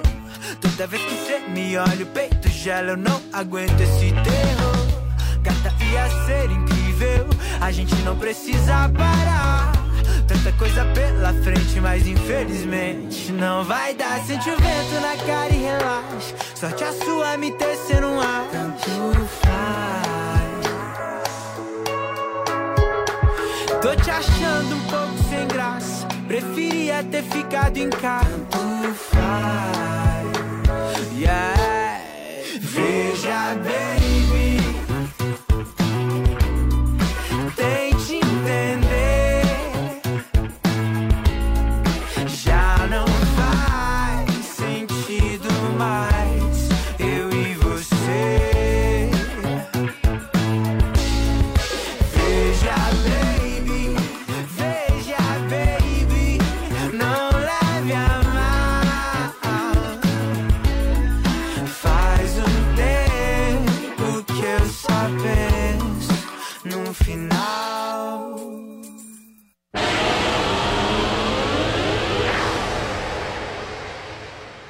E o menor traquejo político e que prejudica Bolsonaro e que O- quer se colocar como candidato a governador contra a vontade dos próprios bolsonaristas. Então, Turma, assim, e o só. Mário Frias querendo, só pra falar do Mário Frias, Mário Frias curtindo, falando que curtiu por, por gracinha a- a- o, o post que um- alguém pedia a prisão do White Trump, nada. É porque quer, de alguma forma, puxar o saco do Bolsonaro, que é outro cão fiel ao Bolsonaro. Não tô entrando no mérito da competência de nenhum, mas que é uma briga de jardim de infância totalmente inócua, quando ambos deveriam fazer algum tipo de apoio sistemático ao governo que tem exatamente problemas, que tem problemas na oposição, é uma briga completamente idiota. E o Eduardo também não devia entrar nessa bobagem. Olha, gente, deixa eu receber você que nos acompanha também pelo rádio. Seja muito bem-vindo. Nós estamos ao vivo aqui no Morning Show discutindo esse tema, É. essa treta do Ventralbe, meu caro Vinícius Moura, com o Mário Frias. Mas é, é isso que vocês dois falaram, é a educação e a cultura, né? Alguém que foi ministro da Educação, que pre- pelo menos para mim É, é o ministério mais, mais interessantes e importante que existe no Brasil, é o Ministério da Educação, e alguém que cuida da cultura do nosso país. Mas quem Zoe, eu começou- fiquei. Hã? Fala. Não, Pode não, eu falar. fiquei. sa- Eu, eu quero saber de um bafafá. Eu fiquei sabendo que o Ventral te bloqueou no.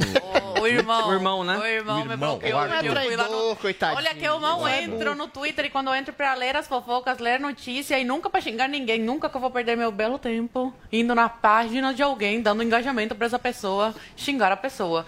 Mas o que eu quero falar aqui é que quem começou essa briga foi o Wintraub. Quem começou a mandar assim diretas pro Bolsonaro foi o Wintraub, que quando saiu do Não é governo foi direto. muito conveniente para ele ficar quietinho, fingir amizade com o Bolsonaro, porque conseguiu um carguinho no exterior muito bom e depois o irmão foi atrás. E agora, quando não é mais conveniente para ele, ele se Não é Bolsonaro. indireta, é Não é que ele comunista, ingenuidade. Não é. Que não isso? Ele é. ama o Não é. Bolsonaro. Ego, Beijo pés do E eu Bolsonaro. fiquei sabendo fazendo... Direta nada. Deixa eu terminar. Ele, ele é o sincerão. É o sincerão da coisa. Obrigada. É, fazendo as minhas pesquisas para entrar ao vivo no programa, eu vi, fiquei sabendo aí li que o Wintraub finance, é, pa- é, parece que aportou dinheiro na campanha de um petista Ah, pelo amor de 2016. Deus, Zoe. Não. Não, não, não, não, não. Não é Não, não, vão não, me falar que o. Ventral Não, de esquerda? Não, aí não, aí, Não, aí não. não. O pelo quê? amor de Deus. Cão fiel ao bolsonarismo. Gente, ele é o ingênuo. O Bolsonaro é o sincerão. O Ventral- É o não, sincerão. Vou falar mal do Petista, centrão. e aí? Para, para, para, Ah, para, para, para. Não O faz isso. Ventraub é de esquerda? Não, não...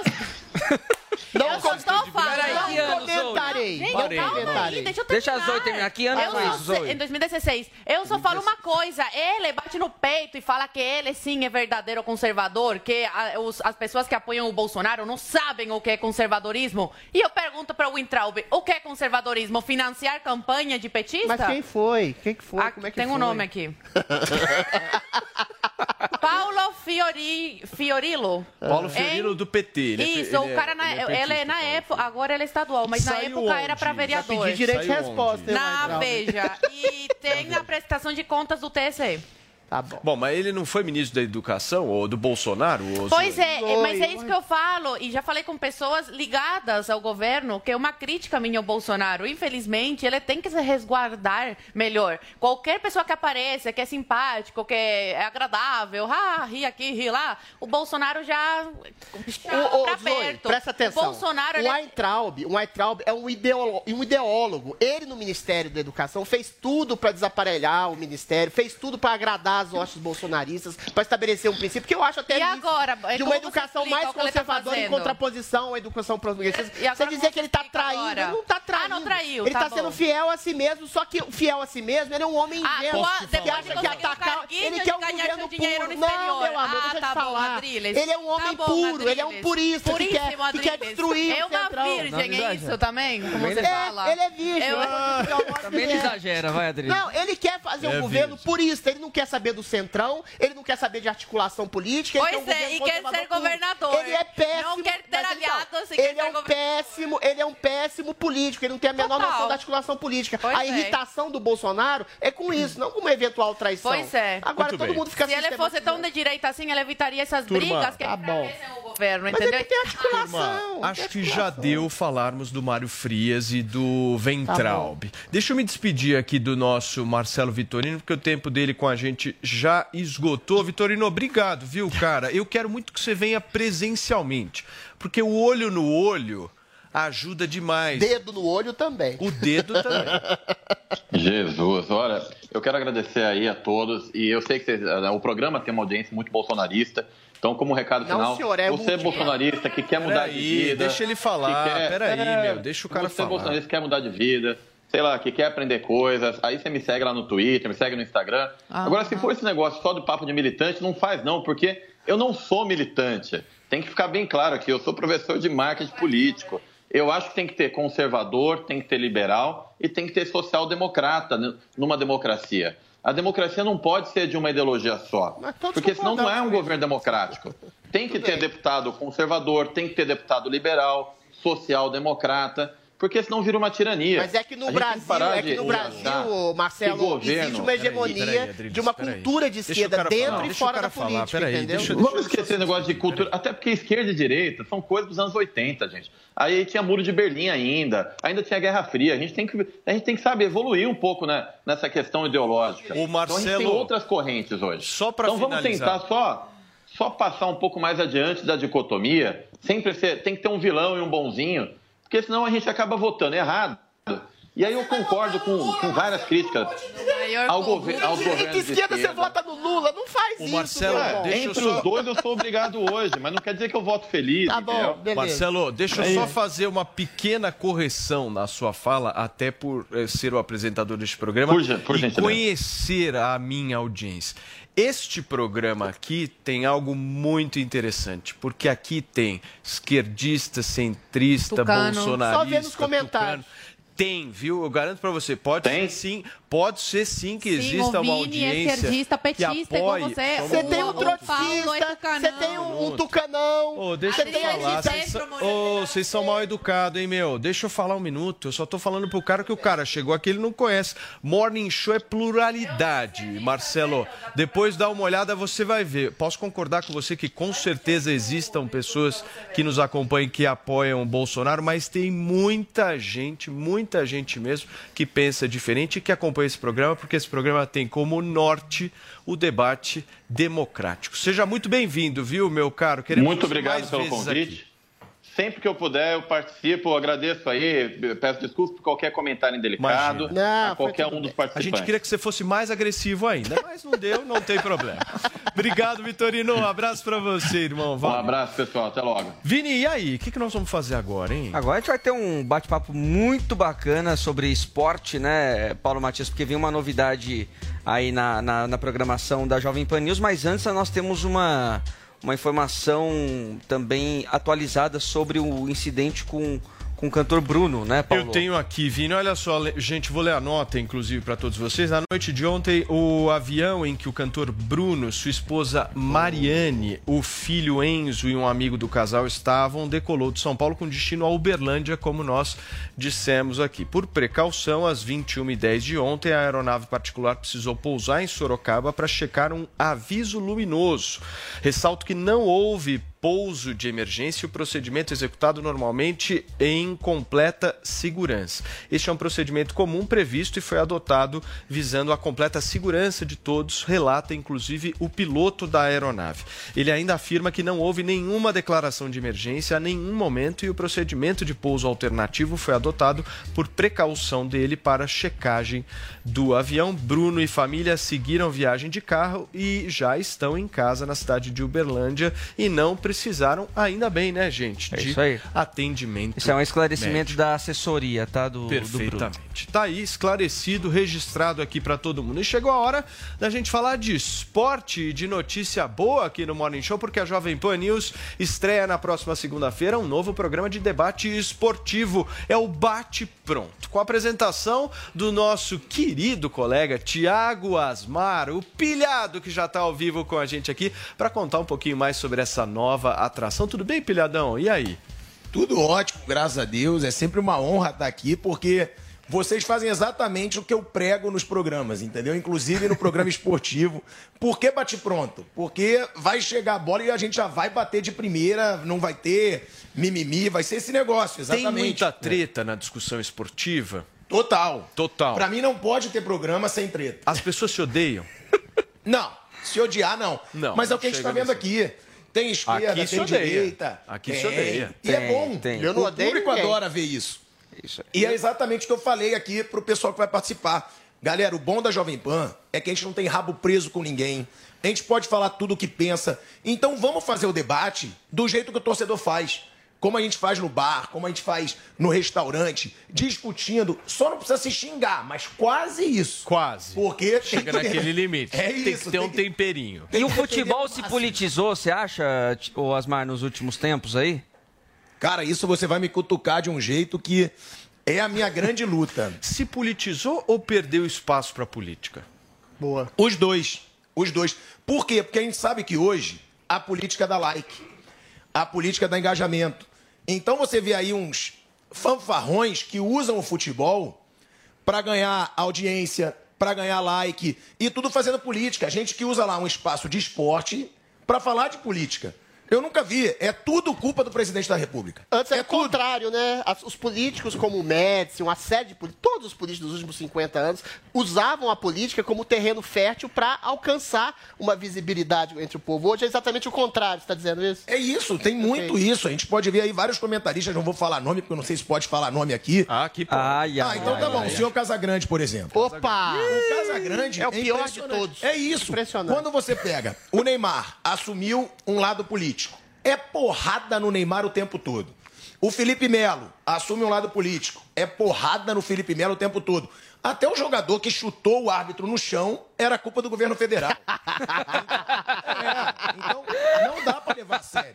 Não dá pra levar a sério. E é isso que a gente quer acabar no bate-pronto. É cada um ter sua opinião, sem rabo preso. Ninguém vai ficar no meu ponto. Ah, Thiago, fala isso, fala aquilo. Não.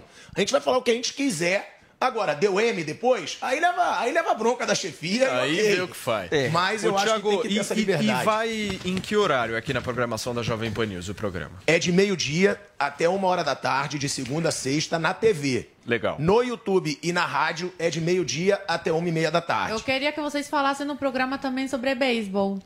Nossa, que troço Nossa chato! senhora! Insuportável! Não, é porque aqui é Porcaria de Cuba, esporte! É beisebol. É, o É muito todo. chato pra cacete! Maravilhoso, eu amo. Enterra jogador de beisebol, eu pelo amo, amor de me Deus. pra jogar. Não tem nada mais chato que beisebol. Só futebol americano. Não, futebol é chato. Futebol brasileiro. americano Ah, é Zoe, chato. Nossa, Zoe, pelo amor de Deus. Se a gente falar de beisebol, a gente não tem audiência. Ah, acabou. Beisebol foi. Jura? Aí acabou. Mas No não tem Brasil. curiosidade de Isso, coloca cricket também. pelo Ah, amor de nossa. Deus. Não, aqui na Paulista o pessoal clama pra que a Jovem Pan fale de, puta mesa. esporte já, aquele tá aqui. Me chama pra falar, eu acho que dá audiência, vai dar. É um esporte meio fruto. É um clamor público, assim. Então tá aqui, Asmar, já registrada a participação da Zoe no seu novo programa para adoro, falar especificamente sobre Insuportável. beisebol. Ninguém entende, de não tem regra naquele Não, menino, respeita. Asmar, Nossa, joga uma bolinha, o cara. pum, Aí sai correndo. Que isso? É difícil É acertar Aí a sai bola. correndo igual uma franga. Opa, não Eu boa, acho meio chato. Vai jogar. Ah, vai ser Mas, essa. mas não é fácil. Asmari, quem que vai estar com você aí no, no programa? Quais são Ó. os comentaristas aí do Bate Pronto? A proposta é exatamente sair da mesmice, né? É sair da mesmice, é quem não tem medo de falar. Então a gente selecionou bem selecionado mesmo, sou eu,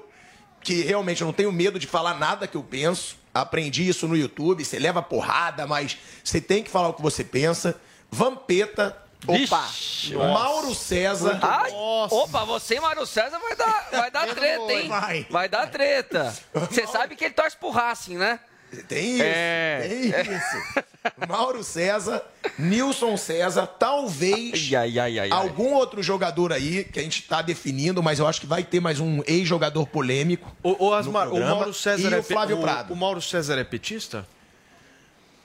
Olha, Ah, aí você oito segundos. Eu não sei, eu não sei de verdade, eu não sou, eu não sou Você sabe, dele ainda. Ainda. Ô, Asmari, e vão ser os mesmos ou vai, vai revezar? Não, vai revezar. Vai revezar. Vai revezar. Legal. Mas a gente também vai ter um outro ex-jogador além do Vampeta que fala o que pensa. Muito que bom. não vai ter medo de falar o que pensa. Esse é, é o grande norte do programa, é esse. Você não pode falar esse nome desse outro jogador? Ainda não tá fechado? É porque eu não sei se está fechado. A gente está tentando falar, às vezes ele responde, às Casa vezes ele Grande. responde.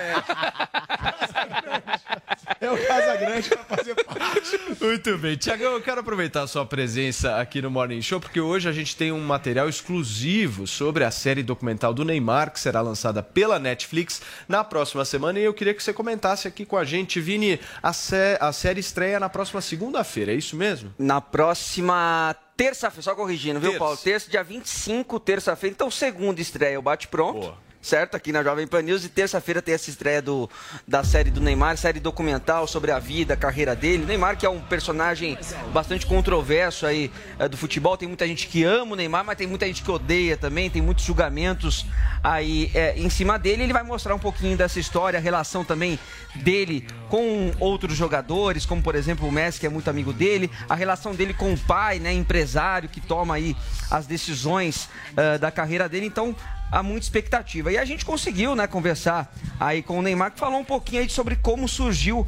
a ideia desse documentário com a carreira dele ainda em andamento. Vamos ver o que ele falou. A gente sempre, sempre gravou, né, muitas coisas, né, é, durante a minha carreira toda. E quando recebemos o, convite da Netflix foi algo surreal para mim. Eu fiquei muito contente, muito feliz. porque né, poder né, ter um documentário seu numa plataforma que é, que é a maior do mundo e, e também você poder mostrar quem você realmente é para as pessoas que não te conhecem 100% é uma oportunidade única, né? Porque você recebe muitos julgamentos, é, muitas dúvidas sobre de quem você é, sobre o que você faz, né, para alcançar o topo e você poder permitir, né, que entrem, né, que entram na sua vida para que para que vejam como ela funciona, né, realmente, como as coisas não são fáceis. Então a oportunidade foi, foi única, eu agarrei de braços abertos. É, não deixei escapar essa oportunidade, porque eu sei que pode também influenciar e ajudar muita gente. Ô, Vini, Neymar falando igualzinho a Zoe, hein? Igual- Sotaque idêntico. Você achou parecido? Eu acho que eu tô falando melhor, não? Meu sotaque tá mais leve. não? Vamos, vamos te fazer o tiratema então, porque tem mais uma sonorinha dele aí, Paulo, falando um pouco também sobre como que vai ser mostrar um pouco mais sobre a vida dele além dos campos. Vamos ver. Cara, é, quando me perguntam né, o que você quer deixar de legado, eu falo, quero deixar que eu sou um jogador autêntico, uma pessoa alegre, feliz. é, e que, que viveu a vida da maneira que tinha que ser vivida. Então é isso que eu, que eu tento passar. Né? É, foi por isso que eu abri as portas da, da minha vida, para que todo mundo pudesse conhecer. Né? Deixe, abrir mão de muitas coisas, obviamente, né? para me tornar quem eu sou. E, e, do, e do meu jeito, né? Eu chego, alcancei o topo, né? Estou no topo há, há muitos anos, né? Treinando, batalhando, buscando me aperfeiçoar. Óbvio que, que existem pedras no caminho, existem coisas que, que atrapalham o, o nosso, né? o- os nossos os objetivos, os nossos focos, ainda mais na carreira de um atleta. Isso é normal, só que você tem que se reerguer, dar a volta por cima e continuar caminhando. Paulo, você percebeu o estilo do menino Ney? Do menino Brega. Ney? Jesus Colar, e é, pérolas. pérolas, um brinco de, de uma cruz e o outro do, do Mickey. Tá aí então Neymar que vai estrear o Caos A Perfeito. Adriles chamou ele de Inclusive, velho. Asmar, Tá com ele 29, também... viu? Acabei de ver aqui. 29 anos. É, e o Adriles falou que tá velho. Tá velho, tá velho. Eu acho o seguinte, E ele acho- foi. Pera aí, só um minutinho. E aí ele foi, foi perguntado também, Asmar, se ele, te- se ele sonha em voltar a jogar no Brasil. Ele falou que tem muita dúvida com relação a isso, não é uma coisa que ele definiu ainda. Tem dia que ele acha que sim, tem dia que ele acha que não. O que, que você acha ah, sobre isso? Neymar um dia voltará a jogar no Brasil? E esse ano vai finalmente ganhar a Copa pro Brasil ou não? Eu acho que o Neymar ainda joga no Brasil, tá? Ele até já Onde? deixou claro que Vai ele... voltar pro Santos ou não? Não, não. Ele tem vontade de jogar no Flamengo um dia. Ele já Flamengo. falou isso. Ele já falou isso uma vez. Eu acho que ele ainda vai querer jogar no Brasil. Agora, vendo também a pressão que os caras que voltam sofrem, né? Sim. Porque o Brasil, cara, é uma pressão Tem que ver absurda. em que momento que ele vai voltar, né? Vai voltar ainda com. No, no- É, mas o Neymar, se ele voltar com 36, ele ainda fica Ainda diferente consegue- no futebol é. brasileiro. Fica nada. Fica, no futebol brasileiro. Olha, o Corinthians tá querendo Cavani. Olha, eu vou lembrar pra você, Ronaldo. O Ronaldo, Ronaldo. voltou é gordo pro Brasil e destruiu no Corinthians. O Adriano voltou fora de forma pro Brasil, destruiu Será? no Flamengo. Eu acho que no nível Brasil, o Neymar É, ainda volta pode ser. e Você faz sabe que muita eu acho, diferença. eu acho que vai demorar isso, hein? Vai, eu falei Ah, 36, mas, 37. 10 aninhos aí. Eu, a minha aninhos opinião sobre Neymar é muito simples. Eu acho que ele é o jogador mais superestimado da história do esporte brasileiro. Nunca ganhou um título mundial, nunca foi eleito o melhor do mundo. Ele é um bom jogador, realmente, mas comparando com outros, o Pelé que a gente teve, o Tostão, o Rivelino, tá num nível muito inferior. Agora, essa projeção que ele tem, esse cabelo de miojo, um homem com quase 30 anos, um brinquinho do Mickey, aí pega as mulheres, pega as mulheres lindas, aí eventualmente as pessoas acham que essa cafonice histriônica que se identifica com o povo brasileiro, que é um tanto quanto cafona também, e é meio brega. Então, tá assim, de supera a imagem né? do jogador, que é um cara que cai o tempo inteiro, que faz firula o tempo inteiro, que eventualmente faz muito mais atenção pela persona Adriles, dele do que pelo jogo de futebol. de o dia que ele ganhar um título mundial, eu aplaudo. olha Até hoje, futebol. dicas de O Adriles de Adriles. futebol. Cai, cai. Assiste Mano. todos Cai os jogos. toda hora. Não, Cai, isso eu cai. concordo com a Aqui é o Adriles. programa que o Adriles dita a regra do É. cabelo de outrem. Cara, cabelo de mil é cafona Olha aí que- que chama olha que- atenção. que coisa Que maluco. Onde que ele tá jogando PSG? Ele tá bem lá? Ele tá lesionado, né? Ele vive lesionado, ele vive machucado. tá Alguém cutuca ele. Ai, pum, caiu. Caiu de maduro. Ah, coisa- superestimado. Tem uma coisa que eu acho legal. Igual o Maradona, superestimado. Eu acho legal falar que tu- tudo bem, dentro de campo tem que questionar mesmo. É o que ele faz, o que ele não faz, até porque é o maior nome do futebol brasileiro. Claro. Agora, uma coisa que pouca gente sabe é que o Neymar é um cara gente boa. O Eu Neymar é ele um é cara gente boa, ele é gente boa, ele é leal aos amigos dele. Mas ele nem tem a- Parece que ele não consegue, Ele não consegue é, passar articular. isso pras pessoas, né? Sim, não, porque aquele negócio, a gente vive numa era, vocês sabem muito bem. A gente fala de polêmica o tempo todo, então você leva muita porrada. É. E ele não leva o desaforo. Ele fica Aí redio, responde. né? É um cara redio, né? Eu É sinto isso. ele. É. Aquele É cara isso. que. O PSG Na foi campeão da né? Europa, Fica sempre na defensiva. também Não, não. não, não foi ele não campeão. ganha mais nada, pelo amor de Deus. Então, assim, a gente tem que falar que se ele é gente boa, quem, quem, com quem que ele tá namorando, Não, qual que é a cor joga do cabelo. bola. Ele joga muita Ele não bola. tá ganhando mais nada. É, ele- tá velhinho, bola ele tá joga. decadente. não- 29 anos, Adrilho. Mas Tá tá decadente. Rapidamente. Tá ganhando mais o Brasil nada, ganha a Copa ou não? Sim ou não? Não, se fosse apostar, não. Não acho favorito. Mas o Brasil sempre pode ganhar. É aquele negócio, Copa do Mundo, são poucos dias. Se você tem um mês bom, você ganha a Copa. É, Agora, favorito o Brasil não é, não. Quem seria, não é. então? Pra mim, França é favorita. Inglaterra? Inglaterra é uma das favoritas. A Itália era, mas agora tá na repescagem da Copa do Mundo. Então é o que eu falo, futebol nunca a gente pode prever, mas eu não acho que o Brasil tá entre os favoritos, não. Vini, Osmar, como é foi o nosso tweet? Eu vou falar o tweet, Paulo, e depois tweets? o Asmar podia divu- divulgar novamente aí também o, Boa. o bate-pronto. Nós temos um tweet na nossa hashtag Caos Perfeito é, já tá na nossa tela aí o tweet da Selma que dizendo Caos Perfeito é o, o Morning Show sem a sensatez da Paula Carvalho. Volta logo, Paulinha. A Paulinha Segunda volta. tá. E eu vou embora. Segunda-feira, a Adris infelizmente vai tirar uma série, Bye, mas vai ter um substituto. Vitorino acho que agradou. Né? Vamos, vamos analisar aí. Vou né? deixar esse presente pra Azul. hein? Asmar, voltando aqui, Que vivo. dia e horário que vai ao ar o seu programa aqui na Jovem Pan News? O Então, Bate. Pronto. Bate pronto, todos os dias de segunda a sexta, de meio-dia até uma da tarde na TV Jovem Pan.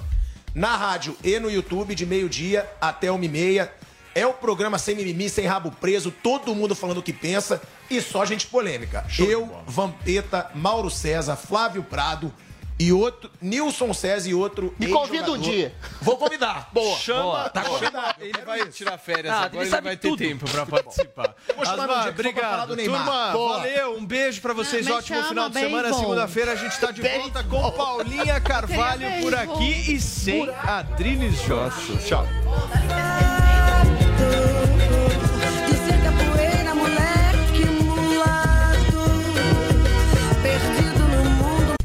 Bom dia pra você, uma ótima sexta, 11h32.